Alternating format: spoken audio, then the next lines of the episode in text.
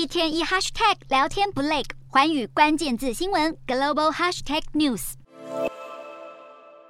俄罗斯国营天然气公司再度以维修作业为由，从三十一号起关闭输往德国的北溪一号天然气管线，输气工作将暂停三天。公司也用支付争端为由，暂停供气给法国能源企业。虽然欧洲国家指控俄罗斯把能源当作武器，让各国面临能源价格飙涨的困境，但俄国天然气公司表示，为期三天的维护工作是必要的，还说每运作一千个小时就必须进行维修。俄方如此老神在在，更是因为天然气工业公司在切断北溪一号的前一天公。公布了今年上半年的财务表现，大赚二点五兆卢布，也就是超过一点二兆台币，这数字创下历史新高，让公司同时规划恢复派息，还激励公司股价暴涨超过三成，带动俄股大盘攻上三个月新高。不过，在美国带领下，G7 七大工业国自然不能允许俄方在当前情势下还持续的能源获利见涨。G7 的财长计划在本周开会时讨论为俄罗斯石油价格设立上限。白宫相信，为俄罗斯石油价格封顶，能有效抑制俄方把可观的石油收益用作对乌克兰发动武力攻击的资金来源，更有助于全球能源危机。但有分析认为，俄国石油价格封顶关键在于印度和中国等大宗俄油买家的点头，单靠 G7 成员国其实很难实现。